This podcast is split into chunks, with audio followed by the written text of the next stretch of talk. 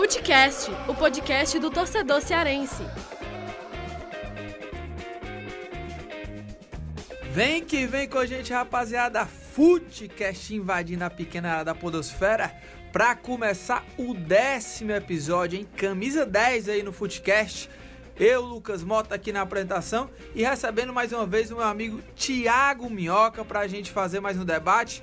Você aí que já está sentindo falta do nosso querido amigo André Almeida, ele está de férias, hein, Tiago Minhoca? Está curtindo, como você falou aqui antes da gente começar o programa, curtindo os bons drinks. Tá, os bons drinks aí, André Almeida e drink é com ele, viu, rapaz?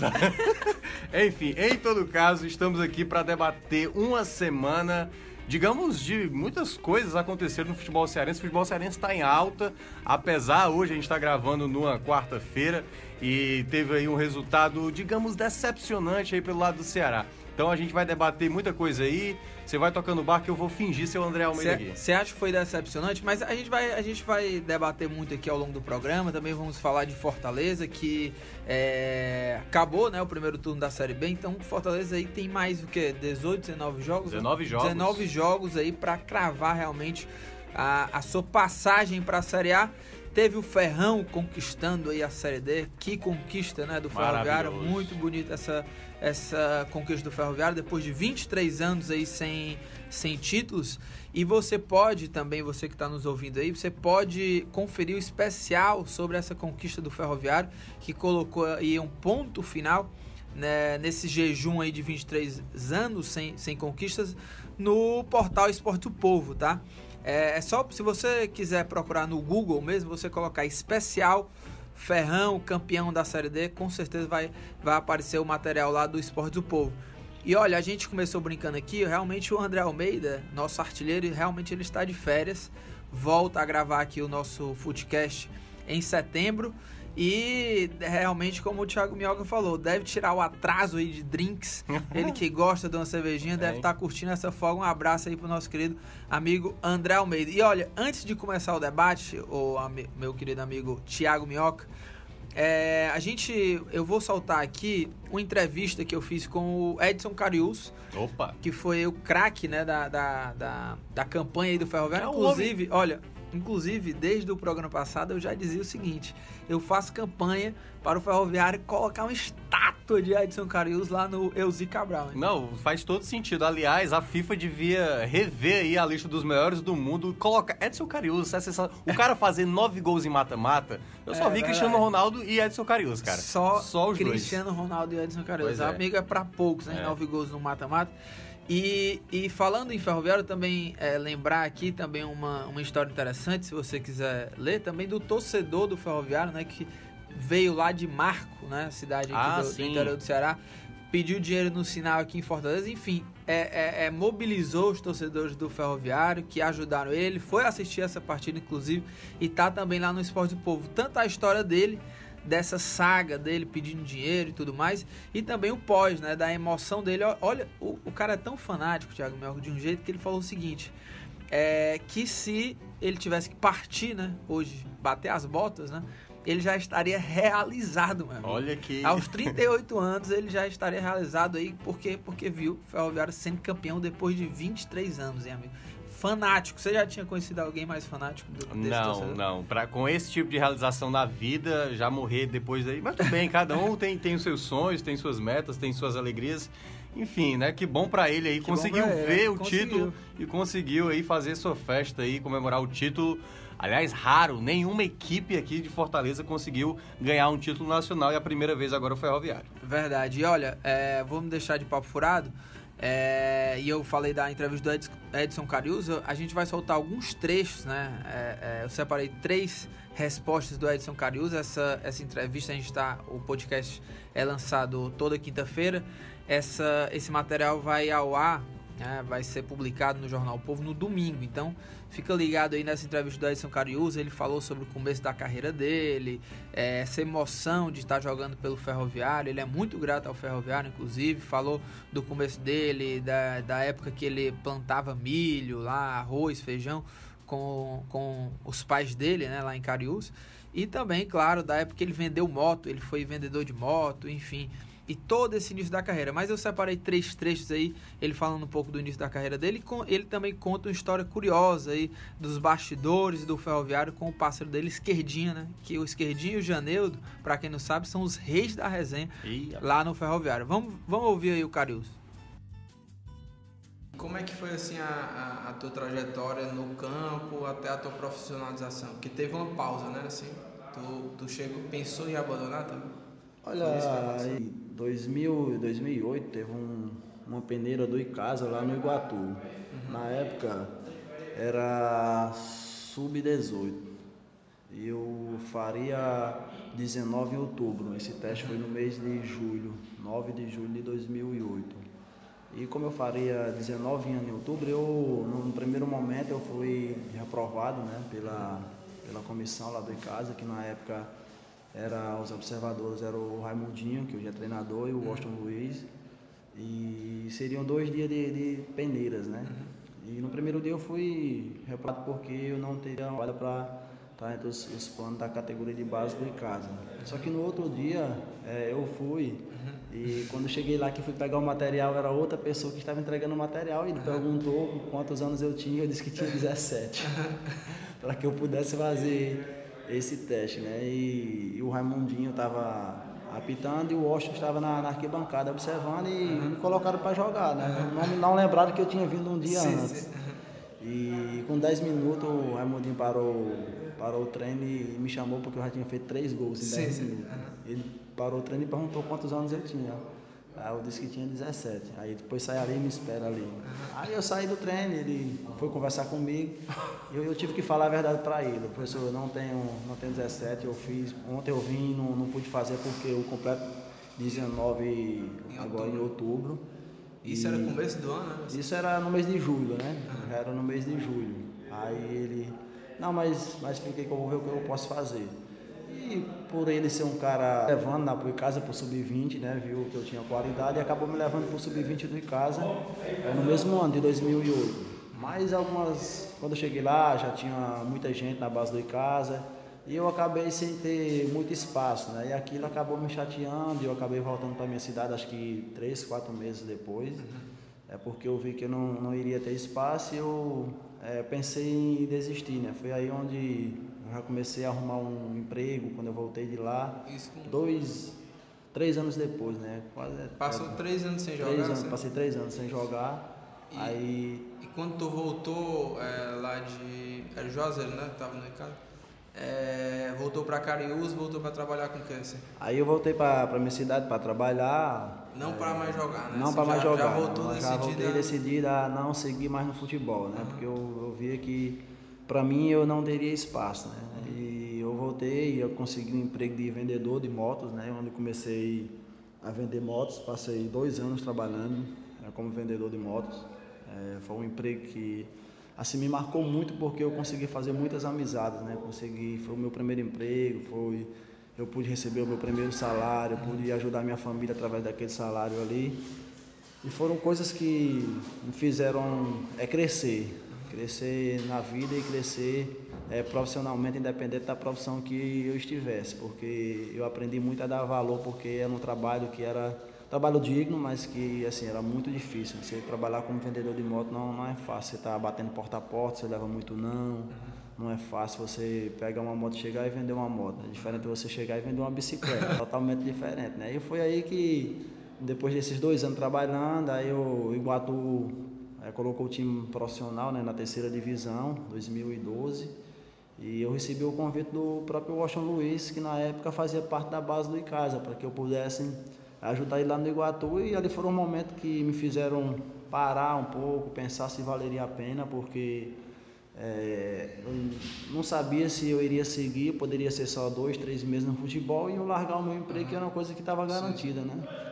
Eu comecei a conversar com minha família, meu pai, minha mãe, meus irmãos, e eles foram fundamental para que eu pudesse decidir voltar ao futebol, né? Porque eles perguntaram para mim qual era o meu sonho. Eu disse que era ser jogador de futebol. Então eles mandaram eu seguir. Então vá em busca do seu sonho. Se você quer ser, então vá. Não desista, não vá desistir na primeira primeiro obstáculo. E graças a Deus é, fui lá para o Iguatu. É, sou muito grato à equipe do Iguatu porque é, me abriu as portas novamente, né, para que eu pudesse realizar meu sonho e a partir desse momento aí as coisas começaram a acontecer. Só para fechar, é, tinha começado a falar contigo, né, do, do Janeiro, do, do Esquerdinho, né, que são os caras mais engraçados assim, do grupo. Com, revelem uma resenha aí do, do grupo, assim, uma, uma, uma, história curiosa assim de vocês aí na, nessa disputa da Série D. Esses dois caras aí são mais resenha desse, desse elenco aqui, são os que mais animam. É, Esquerdinha, há umas duas semanas atrás, eu tava dormindo 11 horas da noite.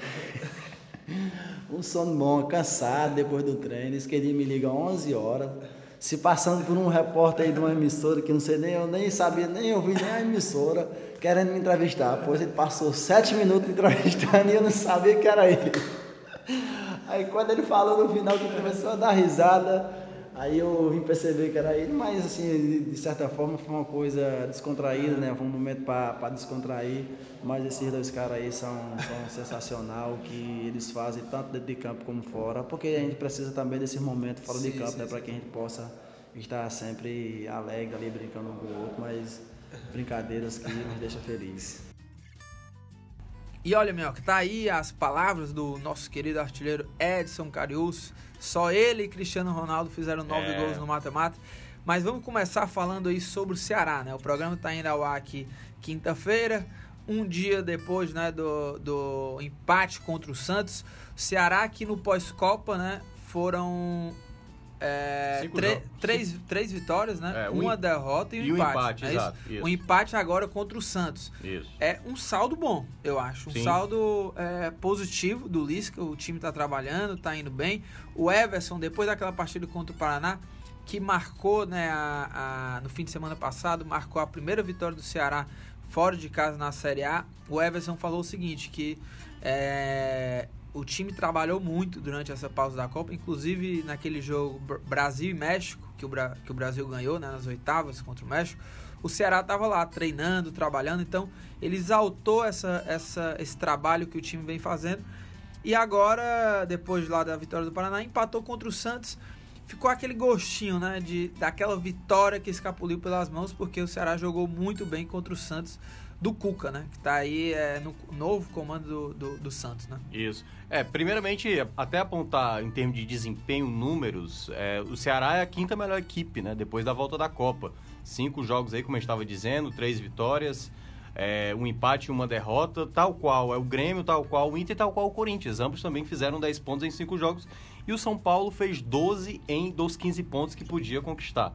É claro, cada um aí com seu adversário, uns, uns com mais possibilidade, outros menos, mas quem é que imaginava, cara? Quem é que imaginava que aquele time nas 12 primeiras rodadas, esse jogo diante do Santos, se você colocar esse jogo contra o Santos e comparar com qualquer uma das 12 primeira, primeiras partidas do Ceará, você vai nunca imaginar que é quase o mesmo time. Porque se a gente for ver de peças, pouca coisa mudou também. Mudou muito a postura. Porque hoje, de titular dos que chegaram recentemente, só tinha Quixadá e Edinho. Cardona sim, não sim. pôde atuar, nem Leandro Carvalho e tudo. Então, era um time com uma postura que ninguém é, é, imaginava a, até a pausa da Copa. E aí, Lisca tem que ser reconhecido como era. Eu queimei minha língua, não achei que teria sido uma boa aposta, mas temos que reconhecer. Lisca faz um belíssimo trabalho os jogadores realmente compraram né? Alguns nem tanto ainda, alguns ainda precisam acordar. Felipe Azevedo ainda não está mostrando, ainda está com aquele futebol antigo do Ceará, acho que precisa melhorar um pouco mais. E é uma pena que boa parte desses jogadores que agora já são titulares, Leandro Carvalho, Cardona e Quixadá, não possam estar tá fisicamente é, é, exatamente em condições de jogar os 90 minutos porque ficaram muito tempo parados. O, o Quixadá, por exemplo, é um jogador já veterano, 32 anos, jogava semanalmente pelo Ferroviário e não conseguia jogar os 90 minutos. Então é uma pena o Ceará não ter condições de ter esses jogadores por mais tempo em campo, porque realmente é, dá para ver claramente a melhora da qualidade do, do futebol do Ceará, principalmente no setor onde era o principal problema, o setor ofensivo. Então, é, mérito demais, mais uma vez, para o Lisca. E agora o Ceará precisa realmente dessa sequência. Melhorou, melhorou de, de fato. Tem esses adversários diretos aí até o final da, da do, do, final do turno. Tem ainda o jogo contra o Atlético Paranaense, tem o, a, o jogo ainda contra o Vasco. Aliás, é, é, o jogo desse final de semana, né? Você pode estar até ouvindo já após o resultado. A gente espera que o, o, o Ceará mantenha exatamente a mesma postura, principalmente a que foi diante do Santos, que foi de fato um massacre. Se a gente for olhar os melhores momentos, o Ceará teve muitas possibilidades. O Carlisson uma, é, perdeu três boas possibilidades, assim, poderia ter, ter até ter colocado mais uma situação para o Ceará, mas infelizmente a, a, só uma bola entrou. Aliás, um belo gol do Arthur to, tocando ali na saída do, do Vanderlei. E depois no finalzinho tomar um gol até bobo assim. O, Mota, né? gol do Jean Mota, é ex-Fortaleza. verdade. Enfim, uma pena aí. Mas está muito bem o Ceará. É importante sempre manter essa pegada que sempre a possibilidade de vitória fica mais próximo. É uma pena porque realmente não, não podia ter deixado de escapar esses dois, esses dois pontos que acabaram sendo. É, acabou escapando aí no final. É, e, assim, é, esse jogo, né? O Ceará empatou contra o Santos, fez um ponto é, subiu uma posição, apesar de que o Atlético Paranaense, né, que caiu uma posição, o Ceará tomou a posição do Atlético, está na 18ª né, posição, Isso. mas o Atlético tem um jogo a menos, então é, esse jogo aí na, no fim de semana contra o Atlético é um jogo de muita importância para o Ceará, quanto também para o Furacão lá, da, lá da, do Paraná, né? E, e assim, esse jogo contra o Santos também é, é um jogo que foi adiantado né, da vigésima rodada, é, é, já é do segundo turno, inclusive. Né? Isso. E foi adiantado. O Ceará vai ter uma sequência de dois jogos em casa, então tem que ir para cima. Realmente, eu gostei muito dessa postura do Ceará, indo para cima. Uma postura que realmente é, é, anima o torcedor e dá confiança, né? Porque se a gente pegar é, aqueles jogos do Ceará antes da pausa da, da pausa da Copa, né? Por exemplo, contra o Atlético Paranaense. Ceará era um time que só se defendia. Atlético e, Mineiro. Atlético Mineiro, verdade. Isso. E era um time que só se defendia. Eu lembro que a gente até brincou, assim, que seria muito difícil para o Ceará, porque é, você manter 90 minutos só de defesa, é, e ainda mais contra esses times de Série A, que, que são times mais gabaritados, não, não tem condição. E, e o Lisca conseguiu algo que eu não imaginava, porque praticamente com as mesmas peças ele realmente conseguiu mudar o, o Ceará. Mas claro, mudou ali o trio ofensivo, chegou o Juninho Quixadá, Leandro Carvalho, Cardona, fez diferença sim, porque quem vinha jogando antes, por exemplo, o Reina e o Felipe Azevedo, é. os caras estão muito abaixo. O Reina, é, a gente, eu e o André Almeida aqui, a gente já vinha falando que a gente não entendia porque que o Lisca ainda insistia no, no Reina e o Felipe Azevedo contra o Santos teve a oportunidade, como você falou, né? O, o, o Leandro Carvalho e o Cardona é, começaram no banco, o, o, Cardona nem entrou por conta de desgaste muscular e tudo mais. O Carlson teve essa oportunidade, jogou muito, inclusive, apesar de ter, nos momentos decisivos, ele, ele ter falhado, né? Mas é, tirando isso, e tirando isso não é pouco, né? Porque poderia ter é. mudado é. diretamente o placar. É, eu acho que o Carlson foi bem e o Felipe Azevedo foi completamente apagado, né? Mais uma vez o Felipe Azevedo completamente apagado. E o Juninho Quixadá, como você falou também, é uma pena, né? Porque ele era um cara que no Ferroviário ele também já não fazia 90 minutos de jogo, né? Isso. E é um cara que na Série D eram jogos muito desgastantes e na Série A a gente vê que o Ceará vem precisando muito do Juninho Quixadá, que meteu uma bola na trave. Né, a, a, rapaz, olha, teria sido um golaço. Aliás, um dos personagens da semana, né, aqui do, do que a gente teve, foi Clodoaldo. E ele quase Verdade, faz um gol a lá Clodoaldo. A lá Clodoaldo. Ele deu, ele deu realmente a cavadinha, a bola. O Vanderlei já estava vendido na jogada e a bola caprichosamente bateu na trave. Uma pena, teria sido um golaço. Acho que o gol mais, mais bonito do Ceará na Série A seria esse mas acabou a bola não entrando e é um jogador realmente dá para ver claramente que tecnicamente é o jogador que hoje está mais rendendo no Ceará com pouquíssimos jogos. O terceiro jogo dele é o melhor jogador do Ceará. É, resolveu, né, aquele problema ali do setor ofensivo do Ceará. E outra coisa, é, o, esse jogo contra o Santos, é, no, no, o Fernando Graziani publicou no, no, Futebol do Povo, né, que foi a melhor partida do Ceará na Série A. O próprio Arthur também na entrevista pós-jogo também ressaltou isso, né, de que foi a melhor partida. Eu concordo com isso também, é porque a gente viu um Ceará ainda mais ofensivo do que ele foi em outras partidas aqui no PV, né? Teve aquela primeira vitória contra o Esporte, que o time ainda estava se encaixando, ainda não tinha essas peças que a gente falou. Depois veio a vitória contra quem foi a outra vitória que agora Aí já foi contra o Fluminense, perdeu pro foi, Inter, contra o Fluminense, né? né? Mas ainda não foi esse Ceará que, que atacou como um time que parecia que estava é, mais acima né, na tabela. Então, um time que foi bem ali na, na ofensivamente organizado. É, defensivamente também foi bem. O Santos quase não, não atacou o Ceará.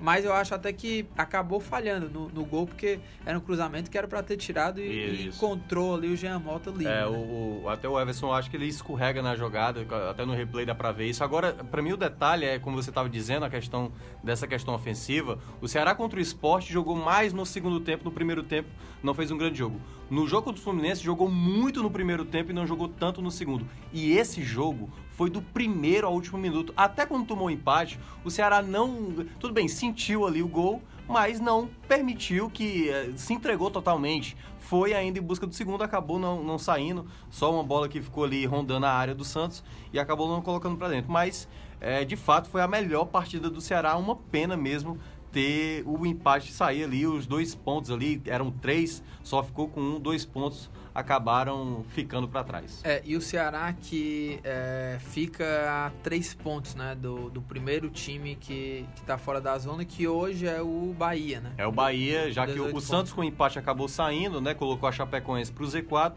e o Bahia agora é o novo objetivo do Ceará, o 16 E aliás, é esse o campeonato. Tudo bem, o Santos era um adversário direto, mas o Santos não vai brigar ali com o Ceará. Vai ter uma hora que o Santos vai. Acredito eu, né? É, acredito que vai acabar tendo uma hora que vai acabar tendo essa sequência de vitórias e não vai brigar na parte de baixo.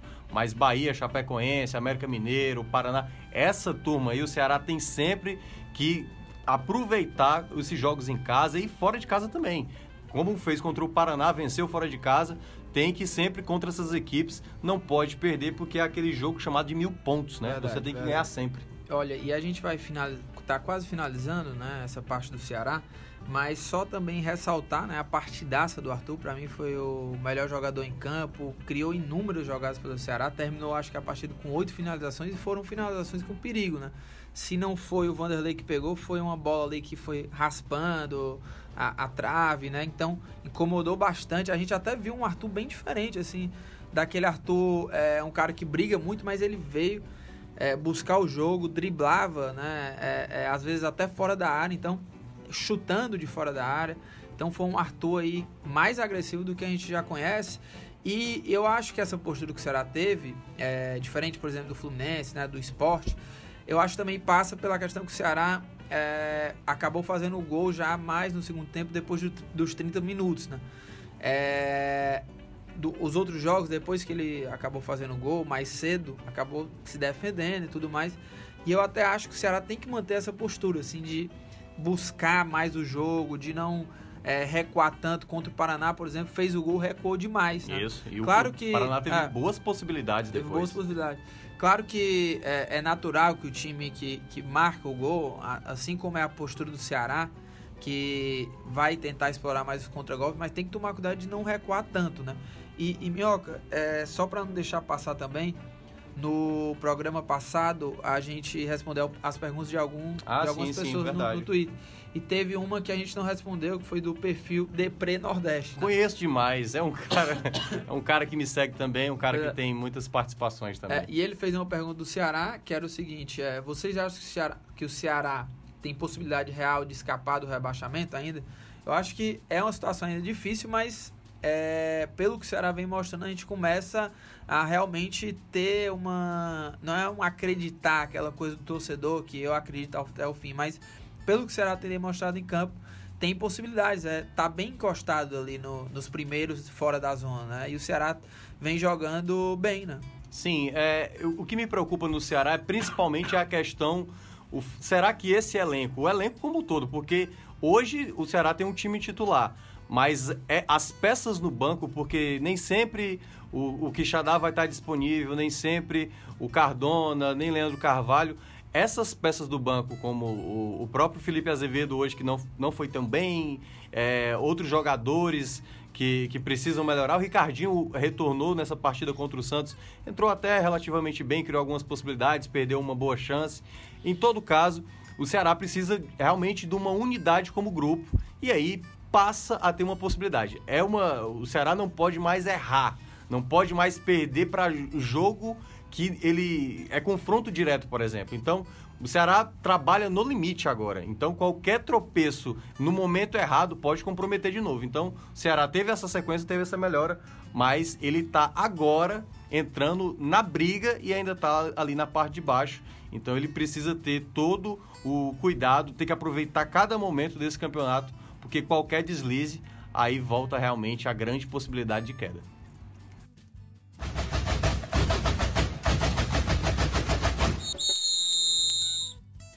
E olha, Minhoca, agora a gente falou do Ceará, vamos falar um pouco do Fortaleza, né? Conseguiu a segunda vitória seguida né, no campeonato.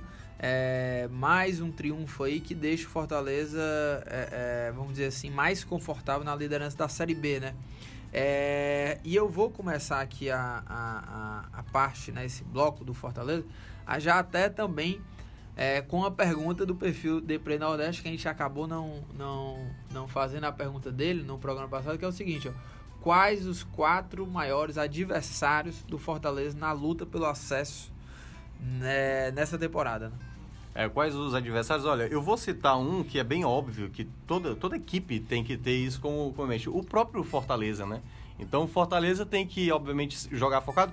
Uma coisa que eu acho que o Rogério Ceni sempre, desde quando chegou aqui no Fortaleza, sempre exaltou muito essa questão do empenho do grupo, é exatamente isso, a luta. Você raramente, até nos piores momentos que o Fortaleza teve na Série B, quando perdeu praticamente o ataque todo, aliás, perdeu todo o ataque, não faltou garra do time. Nenhuma vez eu vi o Fortaleza blazer na partida né, e tudo mais. Então, eu até imagino, não sei se o DP estava perguntando em termos de adversários de clubes.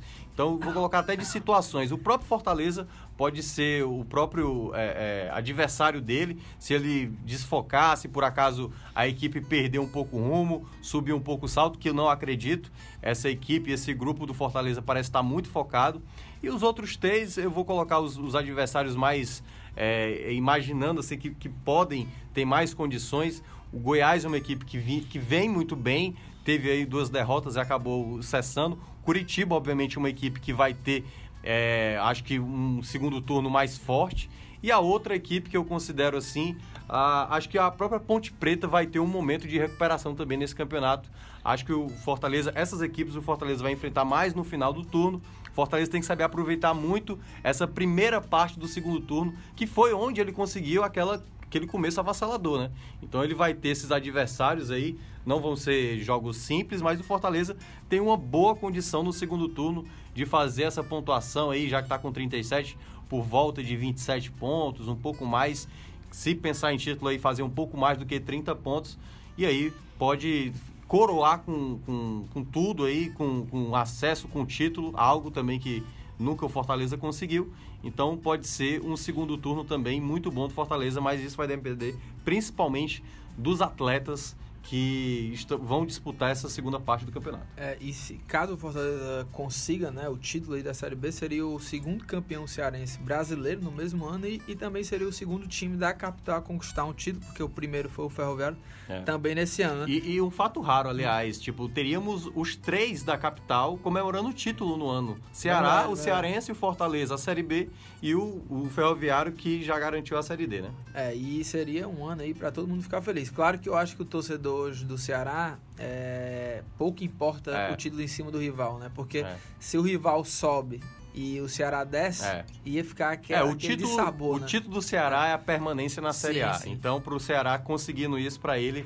já é muito lucro. É, e assim, só para responder também, eu, eu acho que é, entre os adversários aí do, do Fortaleza, tem o CSA, o Havaí, o Atlético Goianiense, que estão ali brigando, né, pela, é. na, em cima da tabela e que foram adversários difíceis, né? Assim, sim, Havaí, Havaí foi. Apesar de, na verdade, o Fortaleza jogou bem sim, melhor sim, contra o Havaí. O Aranha fez uma atuação monumental e depois um pênalti ali no finalzinho que acabou tomando gol de empate. Mas são realmente é, grandes adversários. Apesar de que é, essa questão do adversário, a Série B é, um, é uma competição de pontos corridos, né? Então.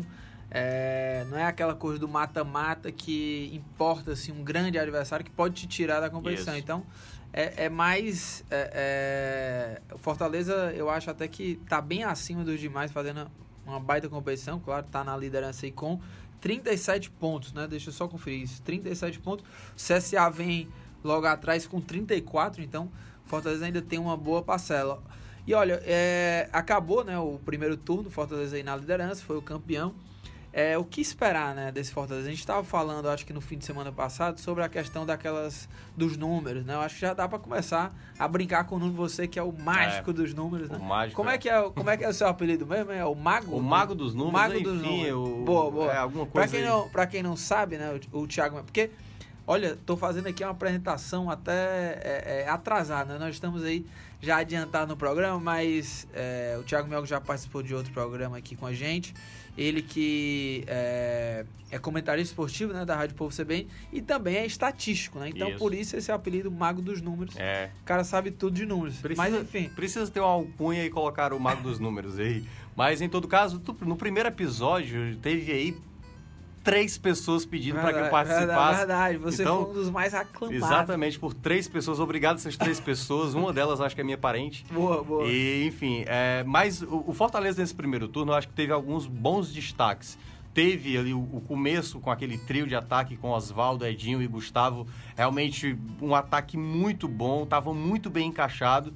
Mas um ponto que eu acho que foi muito regular do Fortaleza durante todo o primeiro turno foi a defesa. É a melhor defesa da, da Série B. A, o, o Fortaleza é uma das equipes que mais é, precisa sofrer finalização para tomar um gol é em média aí de 15 finalizações aí para tomar um gol. Fortaleza acaba tendo essa estatística bem relevante, ou seja, dificulta muito para o adversário é, fazer um gol nele. Então o Fortaleza dificulta exatamente essa construção de jogada ofensiva. A maioria das finalizações são de fora da área e quando vai, quando vai no gol ali é um percentual muito pequeno. Então Fortaleza defensivamente muito bem Jussane e Lígia fizeram um, uma, um primeiro turno sensacional. Adalberto, que jogou pouquíssimo, mas tá muito bem, principalmente na bola aérea. É um dos caras que mais desarma, que tem mais interceptação.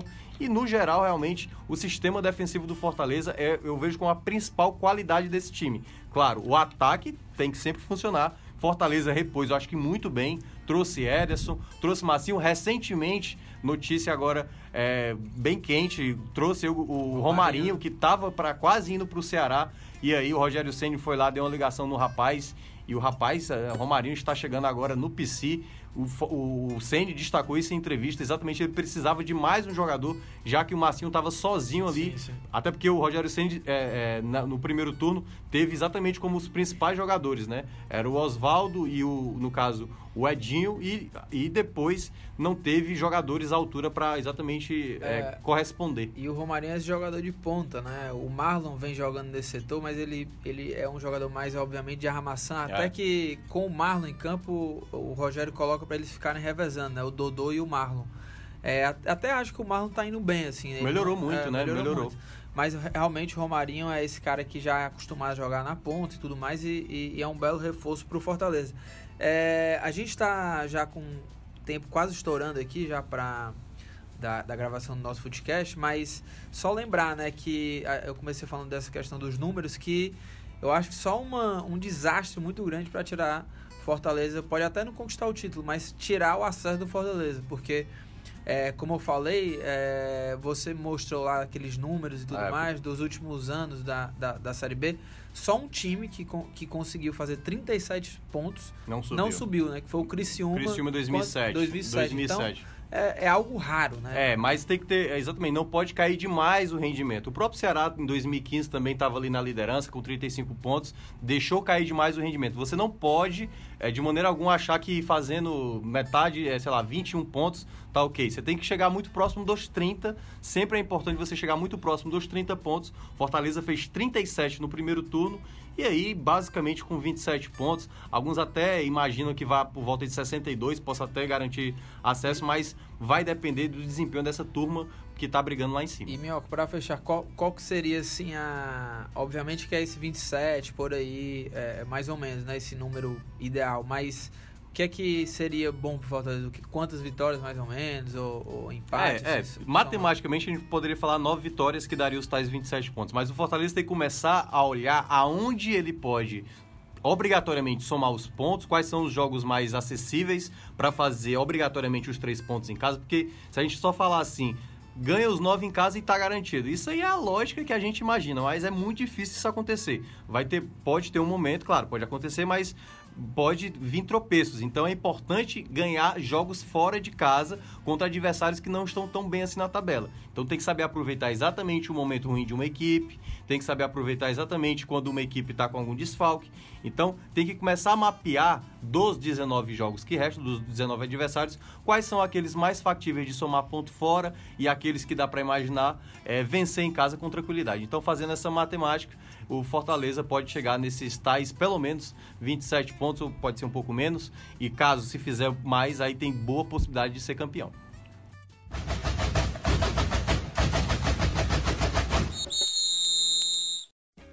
E olha, chegando ao fim aqui do programa, né? É, tá aí. Thiago Minhoca já deu aí essa, essa explicação dos cálculos, dos números, os números ideais. O torcedor gosta muito disso, né? Já vai pegando a calculadora, já vai fazendo os cálculos aí para saber o que que falta para o time subir. Mas claro, né? A gente chegando ao fim, é, temos dicas aleatórias. Acredito que você foi pego de surpresa, claro, Sim, né? Porque foi, é. todos é. que participam aqui de dicas aleatórias é assim. É, no, é na hora, é na é. hora que você, que você tem que tirar dicas aleatórias. Então, já passa a bola para você para ele deixar aí num, numa. É, bico de sinuca? Sinuca de bico. Sinuca de bico. Uma sinuca de bico. Vamos lá, eu vou indicar um, uma série que eu tô acompanhando agora e tô gostando muito. E tem na Netflix. Qual que é? Ah, tem na Netflix, então o, ter, né, o Almeida tá, tá feliz. É, que é Ozark, que é uma série de, de mistério e tudo mais. E eu tô gostando muito. Vi poucos episódios, mas ela tá me pegando muito, assim. É, é um suspense bem interessante. E indico aí para quem gosta de suspense, esse gênero e tal. Ela é uma boa série, tô gostando pra caramba. E indico para vocês aí acompanharem. Olha, vou deixar aqui a dica de hoje só com o Thiago Minhoca, porque, sério, você tem que ter tempo, entendeu? Pra assistir. Então, já vai metendo aí, porque se eu for dar a dica hoje aqui, não vai dar, o cara não vai dar nem pra assistir, entendeu? Então, vou deixar aqui a dica do Thiago Minhoca. Vai lá na Netflix, assiste aí Ozark. Eu ainda não assisti, mas também já tinha ouvido falar que a série é boa. E olha, só para finalizar, agradecer aqui a nossa equipe, edição produção Nicole Pontes, coordenação de produção Marcelo Gomes, estratégia digital David Varelo, editor de esportes Fernando Graziani, diretor executivo de redação Ana Nadaf e diretor de jornalismo Arlen Medina Neri. Valeu, pessoal. Até a próxima quinta-feira. Um abraço. Até mais.